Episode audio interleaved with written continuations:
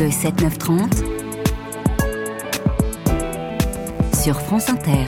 Il est 9h09, Sonia De Villers, votre invitée, vit sur un piton rocheux au cœur des Cévennes. Voilà, et il nous rend visite, il est face à moi en habit monastique et en coiffe noire, crucifix autour du cou. Bonjour frère Jean. Bonjour, bonjour. Soyez le bienvenu à France Inter. Vous publiez la prière du cœur avant de pénétrer ensemble dans cette pratique de la prière qui est si profonde, à la fois si spirituelle et si physique. C'est un engagement de tout le corps. C'est ce que vous racontez dans ce petit livre que vous publiez chez Actes Sud et qui s'appelle La prière du cœur. Je voudrais que vous décriviez aux auditeurs de France Inter l'endroit où vous vivez, le ski de Saint-Foy.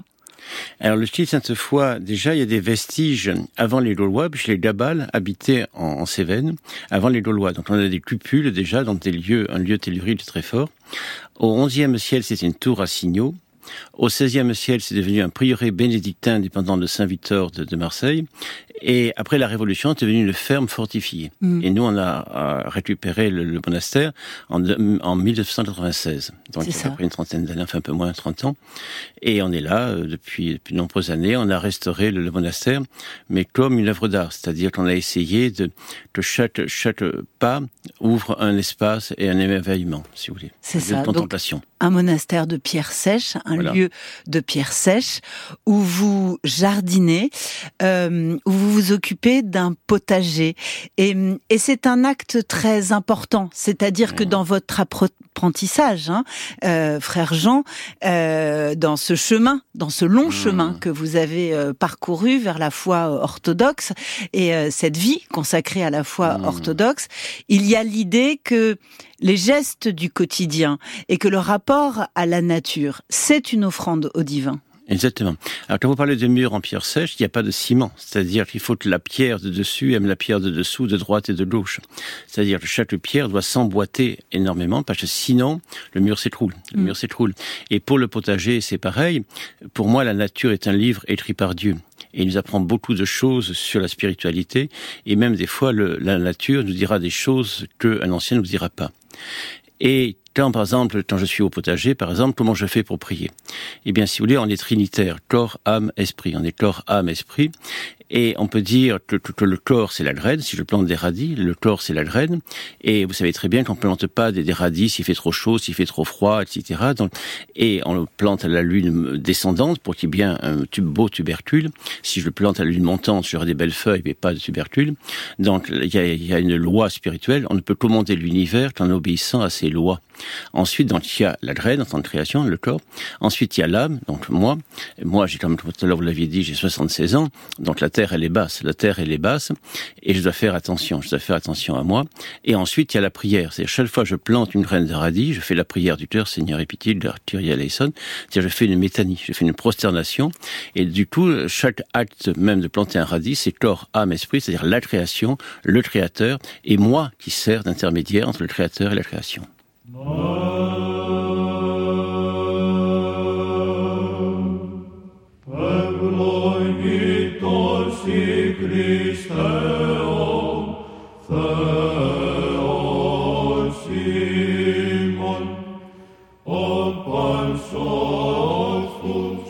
Frère Jean, vous avez eu une vie avant.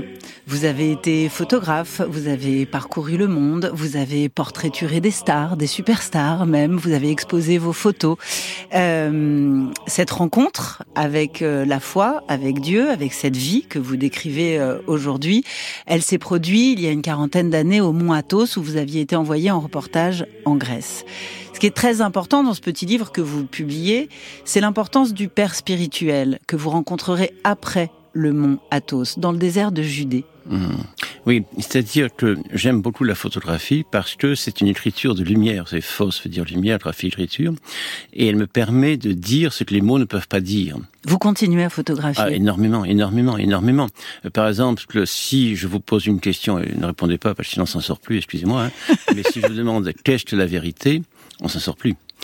Et en revanche, si je montre une branche, par exemple, en hiver, la même branche avec les bourgeons, la même branche avec les feuilles, la même branche avec les fleurs, la même branche avec le fruit, la même branche avec les feuilles en automne, et après en hiver, et si dessous je marque test la vérité, chaque photo est vraie, mais aucune ne peut circonscrire la vérité. Aucune ne peut dire je suis la vérité. Vous m'étonnez, frère Jean. Enfin, je comprends cette vocation de photographe. Et il se trouve que les, les orthodoxes accordent une grande importance aux icônes, à ces représentations religieuses. Ah. Donc l'image a un poids très important dans votre, dans votre religion. Est-ce qu'on ne peut pas dire aussi, sans revenir à l'Ancien Testament, sans revenir à la méfiance des Juifs par rapport à hmm. l'image, que l'image nous détourne de l'essentiel? Et aujourd'hui, nous vivons, frère Jean, dans un monde englouti par les images engloutis par les images, nous sommes submergés d'images, au point que nous nous sommes, nous sommes coupés de nous-mêmes et coupés de la vérité. C'est pour ça qu'il faut bien mettre la transcendance et la spiritualité dans tout ce que l'on fait. Si on met pas une dimension de prière, c'est-à-dire de communion, c'est-à-dire incarner l'esprit, spiritualiser la matière, eh bien, les images sont, sont des matières mortes, sans, sans vie. Alors, on peut le retrouver dans la cuisine, on peut le retrouver dans les relations, on peut le trouver avec l'informatique, enfin, tout devient virtuel et abstrait. Alors que l'image, par exemple, si jamais vous avez des enfants, eh bien, si vous montrez la photo de vos enfants, vous allez me dire ça c'est Pierre, Jacques et Paul. Ben non, c'est du papier. Mais derrière le papier, vous voyez votre enfant. Vous voyez ça, ça son, son visage, ça, son rire, ses paroles, son, tout ça. Et donc, nous, derrière l'image, c'est une façon d'écrire. Et il n'y a pas que les mots pour écrire. Il y a aussi la photographie, bien sûr. Il y a l'image, mais il y a aussi les actes. Je veux dire, tout le travail des anciens, que ce soit l'architecture, que ce soit, il y a aussi la musique, les notes de musique. Et, et toujours pareil. Vous, vous le dites, l'icône est une prière incarnée. C'est beaucoup plus qu'une représentation. Elle rend visible l'invisible. Elle rend visible l'invisible parce que euh, si on prend l'exemple, si je dis que Dieu est infini, vous allez me dire oui, ça va, d'accord. Mais si je vous dis l'art est infini, bon, eh ça vous l'entendez. Dieu, l'art est infini, et l'art a besoin de nos mains pour être visible. Il a besoin de nos mains pour être visible. Il existe l'art. Et l'art va s'exprimer par la musique, par la danse, par la mm. poésie, par l'architecture, par la photo, par, par diverses matières. Mais chacune n'est qu'une forme de l'art. L'art est bien au-delà de la musique et tout ça, comme Dieu est bien au-delà de tout ça. Et donc, si vous voulez, quand on a choisi une, une forme d'expression, par exemple la peinture, eh bien, ce qui limite l'art, c'est, c'est l'artiste. C'est l'artiste. Donc l'artiste travaille sur lui-même pour avoir un geste juste. Moi, par exemple, je montre très souvent le paysage dans les Cévennes où on voit la palette de verre qu'il y a en ce moment, mais il y a un verre par feuille. Et même chaque feuille a des fois différents verres à l'intérieur. Et si un peintre comme Sisley qui, qui travaillait à Fontainebleau, on se rend compte que c'est sans fin. Et la musique, c'est pareil. Je veux dire, sept notes, on fait du Mozart ou on fait rien du tout. Alors, votre père spirituel, parce que ça a été un long apprentissage. c'est justement, lui, m'a dit cette phrase, dont je viens de citer à l'instant, c'est que Dieu est vivant, le Christ est vivant, il a besoin de tes mains pour être visible. Dans ces moi qui limite la, la, la, ce qui limite l'art, c'est l'artiste, vous comprenez? Et en plus, l'avantage de l'art, c'est qu'on passe par l'acte. Donc, nous, la foi passe par l'acte. Mais un acte porteur de l'esprit porteur de l'esprit, pas porteur de ma présence, pas porteur de mon ego, mais porteur de la transcendance. C'est pour ça qu'on n'est pas dans la mode, on est dans le spirituel, dans un autre temps que le temps. Un autre temps, c'est un temps métaphysique qui se situe ici et maintenant. Ici, ça s'ouvre à l'infini, maintenant, ça s'ouvre à l'éternité. Frère Jean, vous ne nous raconterez donc jamais votre rencontre avec le Père Séraphim? Alors, le Père Séraphim, si vous voulez, euh, c'est un vieux moine qui... Euh, enfin, vous savez, les vieux moines paraissent toujours vieux, je veux dire. Il est mort centenaire, ils meurent tous centenaires, ils sont vieux euh, très rapidement. Et il, quand il m'a accueilli, il m'a... Parce que j'étais quand même... Il était à Saint-Sabat, c'est l'endroit le plus bas du monde, à 300 mètres en dessous du niveau de la mer. C'est dans, dans, le désert de Judée, près de Qumran, près de Masada. C'est un lieu inimaginable. Il y a un monastère du 6e siècle fait par Justinien. Et là, il y a cet homme. Et là, il y a cet homme. Et la première chose qu'il m'a demandé, puis quand il m'a accepté, parce que je suis resté comme un certain temps, il m'a demandé de l'aider à mettre la, table. Donc, je, je, je, que comme j'étais français, on m'a mis à la cuisine, donc à mettre la table. Et, oui, vous êtes devenu un moine cuisinier. Un moine cuisinier, c'est là où j'ai découvert l'immensité de la cuisine. Et, et, donc, devant chaque assiette, il faut quand même dire, excusez-moi avant, c'est qu'on a un repas, on jeûne le lundi, le mercredi, le vendredi. Donc on a un repas tous les deux jours. Et, et donc, je place devant chaque assiette un loukoum. Et euh, donc, euh, voilà. Et à un moment, je me retourne et je vois que mon loukoum a disparu. Je sais pas possible. Le premier jour, le père abbé me pique mon loukoum. Et évidemment, je suis moine, donc il faut intérioriser, il faut pas juger, il faut lâcher prise, il faut pardonner, il faut aimer. Enfin bon, toutes les, par cœur toutes les situations. Mais enfin, j'étais quand même très perturbé. Si le premier jour, le père abbé utilise mon, mon loukoum, alors on a un repas tous les deux jours, c'est perturbant. Alors après le repas, je vais le voir, je m'incline profondément devant lui, et je me dis, je vais faire l'humilité, donc je suis un débutant, je ne connais pas trop, explique-moi père, pourquoi vous m'avez pris mon loukoum, etc., etc.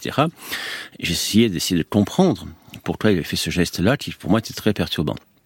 Il me laisse parler, il me laisse parler, il me laisse parler. Et moi, au bout de cinq minutes, j'avais plus rien à dire. Vous savez, parler d'un loukoum pendant cinq minutes, c'est long. Et il me dit, c'est pour voir si tu allais me juger. Il faut bien imaginer le désert. Hein. Le désert, il n'y a pas d'oiseaux, il n'y a pas d'arbres, il y a, enfin bon, il y a rien. Il y a, il y a bon, il y a pas de rien. Et, et, et donc il m'a dit si tu m'avais jugé, tu vois, je t'aurais dit la porte, elle est là, pars. Tu ne viens pas dans le désert pour juger le monde, tu viens pour te convertir. Donc là, c'est là où j'ai découvert que l'ennemi, ce n'est pas l'autre, l'ennemi, c'est moi-même. Et l'ami aussi, c'est moi, attention. Hein. Et le Christ aussi, je l'ai en moi. Donc, si vous voulez, c'est là où mon Père a commencé la première leçon. Je ne viens pas au monastère pour changer le monde ou pour juger le monde. Je viens pour me convertir. Et la conversion, ce n'est le repentir, ce n'est pas la prise de conscience. Parce que là aussi, on fait une prise de conscience psychologique. Euh, je suis ci ou ça. Non, un repentir, c'est un dire de changer. Là, l'artiste comprend bien. Moi, je me rappelle d'un musicien que je connaissais bien qui manquait, c'était un chinois, qui manquait d'émotion, puis l'émotion était vraie, et il devait apprendre à mettre de l'émotion dans sa musique. Il n'y a rien de plus dur pour lui. Alors, de l'émotion dans la musique, j'ai choisi pour vous, frère Jean, Summertime de Janis ah, Joplin. merci. Pour moi, c'est vraiment un des plus beaux morceaux du monde. Eh ben, écoutez, on va écouter Janis Joplin. On va le partager. Et puis, on va parler de ce, de ce texte que vous publiez chez Actes Sud, où vous racontez les gestes de la prière. Hmm. Les gestes, vous nous avez parlé des gestes de la cuisine, du potager, du jardinage, les gestes de la prière.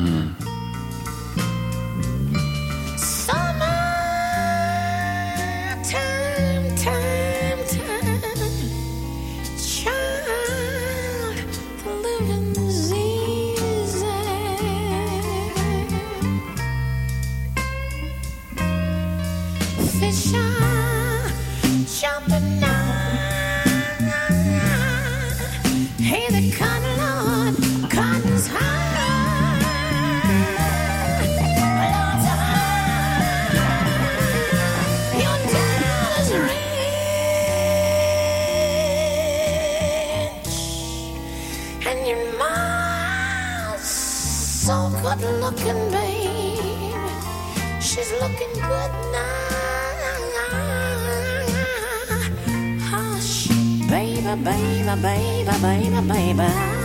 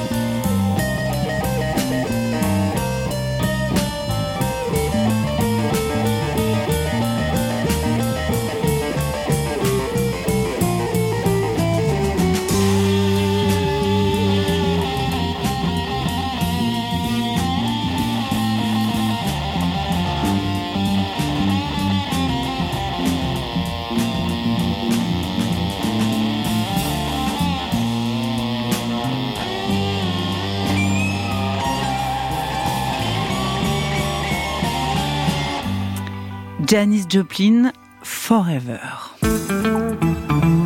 France Inter, le 7-9-30, l'interview de Sonia De Villers. Voici mille ans que la même planche de cyprès, deux fois par jour, appelle à la prière ceux que l'on a pu nommer les hommes fous de Dieu. Fous de Dieu parce que depuis mille ans, ils ont choisi de se succéder au pied de ce pic le plus souvent enneigé, le mont Athos. Ils ont élu pour royaume les rives de la plus inhospitalière des presqu'îles, tout à l'extrémité orientale de la Grèce. Interdite depuis les origines au regard de toute femme, ces termitières de la foi, ce sont les monastères du mont Athos. C'est le royaume de Dieu, mais c'est aussi le royaume du silence. Un silence que seul vient rompre la planche de cyprès, l'après-midi vers 4 heures, puis à 1 heure du matin, pour l'office qui se prolonge bien après l'aube. Mon invité, frère Jean, moine et prêtre orthodoxe, face à moi, avec son immense barbe blanche, Mmh. euh, qui a découvert la foi au Mont Athos. Là, vous venez en- d'entendre un extrait du premier reportage français, c'était les cinq colonnes à la une, Ah bon époque de l'O- de l'ORTF au début des années 60, et c'était la première fois qu'une caméra Ah oui. était acceptée euh, au Mont Athos. Vous consacrez un livre à la prière, frère Jean, euh, qui est un engagement total du C'est-à-dire que on a une image euh, de la prière, c'est-à-dire de, ce moine entièrement prosterné. Et ce que vous expliquez, c'est que beaucoup euh, d'observants ignorent que chaque geste de la prière a une signification historique et symbolique. Exactement. Il y a énormément de gestes. En tant que prêtre, si vous voulez, il n'y a pas un mot sans un geste, il n'y a pas un geste sans mot. Le prêtre, c'est évidemment des mudras, comme en Inde, si vous voulez, quand on fait des, gestes, voyez, les, quand on ouvre les mains, etc.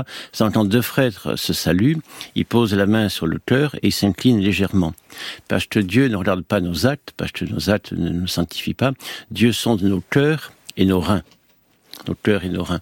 Et c'est pour ça. Ensuite, quand on fait un signe de croix, c'est que l'esprit, donc la main part du front et va sur le nombril, et va à droite et à gauche, que l'esprit descende dans le cœur de la force à la miséricorde. Un signe de croix qui est très important dans Et votre voilà. religion euh, et qui se fait avec trois doigts pour symboliser la Sainte La Trinité? Trinité et les deux doigts repliés pour symboliser les deux natures du Christ, pleinement homme et pleinement Dieu. Mm. Moi, si vous voulez, je suis, euh, je suis homme, mais je dois, par grâce, devenir fils de Dieu. La relation qui nous relie à Dieu est un amour filial. Ça, c'est très important à comprendre. C'est pour ça qu'on parle du cœur. C'est pas, c'est pas la force, c'est pas l'intelligence, c'est pas la volonté, c'est notre foi. Et, et c'est très important que Dieu est proportionnel à notre réceptivité. Si j'ai un cœur grand, Dieu est grand. Si j'ai un cœur petit, il sera petit. Si j'ai un cœur perturbé, il sera perturbé. Et alors cette pratique quotidienne de, de, de la prière, hein, dans laquelle vous vous êtes euh, engagé, c'est ce qu'on aimerait comprendre, consacrer une vie à la prière, parce que, comment dire, euh, dehors, à l'extérieur de, de l'ermitage, euh, les hommes ont froid, les hommes ont faim, la souffrance est partout, et qu'au fond, euh, s'occuper des hommes en dehors de l'ermitage, ce serait aussi servir Dieu. Mais on le fait beaucoup. On accueille, euh, on accueille beaucoup. D'abord, ce qu'il faut savoir quand on dit quotidienne, c'est vraiment quotidienne. Ce n'est pas qu'à l'église. C'est dans chaque acte quotidien. Saluer un frère, prendre un verre d'eau, euh, manger un radis. Moi, je veux dire l'émerveillement quand on prend, quand un enfant prend une fraise, par exemple, qu'il la met dans sa bouche, une fraise des bois, ou quand il découvre un champignon ou n'importe quoi, il y a une louange systématiquement. Et liturgie veut dire action de grâce. Donc, on rend grâce. Donc, tout devient prière. C'est pas la prière uniquement récitée. C'est une Mm. prière de tout, de tout l'être. Et nous, on accueille beaucoup de monde. On accueille beaucoup de monde qui, souffre. Alors très souvent, je, n'ai pas de mots. Par exemple, là, il y a une maman qui a perdu son fils de 34 ans, qui est mort d'un accident de, ski. Euh, D'autres, il y a des Arméniens, des, Ukrainiens qui viennent, qui vivent des choses dramatiques. Par exemple, il y a une dame qui est professeure d'université, qui est venue me voir il y a pas très longtemps, qui me demande de- si je pouvais lui donner un crayon. Alors bien sûr, je lui offre un crayon, il n'y a pas de problème. Et la semaine d'après, elle vient me voir, elle me demande, euh, un- une gomme. Je dis, mais pourquoi vous besoin d'un crayon, d'une gomme Elle me répond, que je ne reçois plus mon salaire d'Ukraine, et maintenant je fais des dessins. Alors il me fallait un crayon, mais j'avais oublié la gomme parce que je dois effacer. Et on se rend compte de la pauvreté de ces gens-là, le dénuement. Ils sont professeurs d'université, ils se retrouvent en train de, voyez. Et, c'est vrai que c'est pas les mots qui vont les soulager, c'est ce rapport qu'on a d'écoute et de leur permettre d'avoir une nouvelle façon de- d'exprimer leur foi parce que euh, quand on est professeur, on, est formaté, on peut dire, à enseigner. Et là, et, et donc là, nous, on revient au geste simple. Là, on a été très japonais là-dessus. Au geste simple. Moi, je veux dire, quand on ramasse des cerises, parce que nous, les cerises, c'est à la tonne. Il y a tellement de cerisiers au monastère. Et bien, quand les gens les ramassent, mais chaque fois, c'est une action de grâce. Et quand je montre une photo d'une cerise, c'est une beauté, une sensualité. Et, et la cerise, c'est la taille de la bouche d'un enfant. Donc, je veux dire, quand un enfant mange ce fruit, c'est aussi une action de grâce. Vous voyez, dans tout, on essaye de, de euh, par exemple, je fais beaucoup de photos de fleurs, par exemple même de pissenlit ou, ou de pâquerettes ou de marguerite. Nous, on met une différence entre la pâquerette, la marguerite et le lys. Mais si vous prenez une photo d'une marguerite, c'est un véritable chef-d'œuvre. Vous comprenez? Donc, la prière quotidienne, c'est que chaque acte devient louange liturgique. C'est une prière dans laquelle on s'engage toute sa vie. Et vous avez aussi tout un chapitre, frère Jean, sur la mort. La mort Mm. qui ne serait pas la fin de la vie, mais simplement la fin de l'existence. Voilà. Une forme de libération. Euh, une forme de libération pour être enfin face à, face à l'essentiel. Ça, c'est la nature qui me l'a appris. Vous savez, euh, un jour, j'étais dans, dans, dans, le jardin et je vois un petit pommier en train de naître. Euh, C'était en, en- en printemps. Et je lève les yeux pour rendre grâce. Et quand je lève les yeux, je vois une pomme accrochée au pommier, toute ratatinée, toute flétrie et tout ça. Et je me suis dit, mais attendez, il y a une mort qui tue, celle qui reste accrochée à sa maman par son tubercule, et il y a la mort qui donne la vie, parce que la pomme est comme un être humain, il y a la peau, il y a la chair, il y a l'os ou le pépin, et dans le pépin, il y a le germe. Donc il faut que le pépin meure pour que le germe naisse. Donc il y a une mort qui tue une mort qui donne la vie. Donc pour nous, la mort n'est pas la fin de la vie, la mort est la fin de l'existence. Le contraire de la mort, ce n'est pas la vie, le contraire de la mort, c'est la naissance. Et l'homme, entre la naissance et la mort, c'est-à-dire pendant son existence, il peut accoucher de sa vie, qui est l'immortalité. C'est pour ça, tout à l'heure, je parlais du je suis. J'ai un corps, je suis mon corps. J'ai le chemin, je suis le chemin. J'ai la vérité, je suis ma vérité. Merci. C'est tout le passage Jean, de l'avoir à l'être, de l'image à la ressemblance. D'avoir partagé ce morceau de vie et ce morceau d'expérience avec vous nous. remercie beaucoup parce que vous avez été très à l'écoute, très sympathique. Parce que je sors du monastère et vous savez qu'on est sensible à tout parce que tout, tout me semble nouveau et étranger.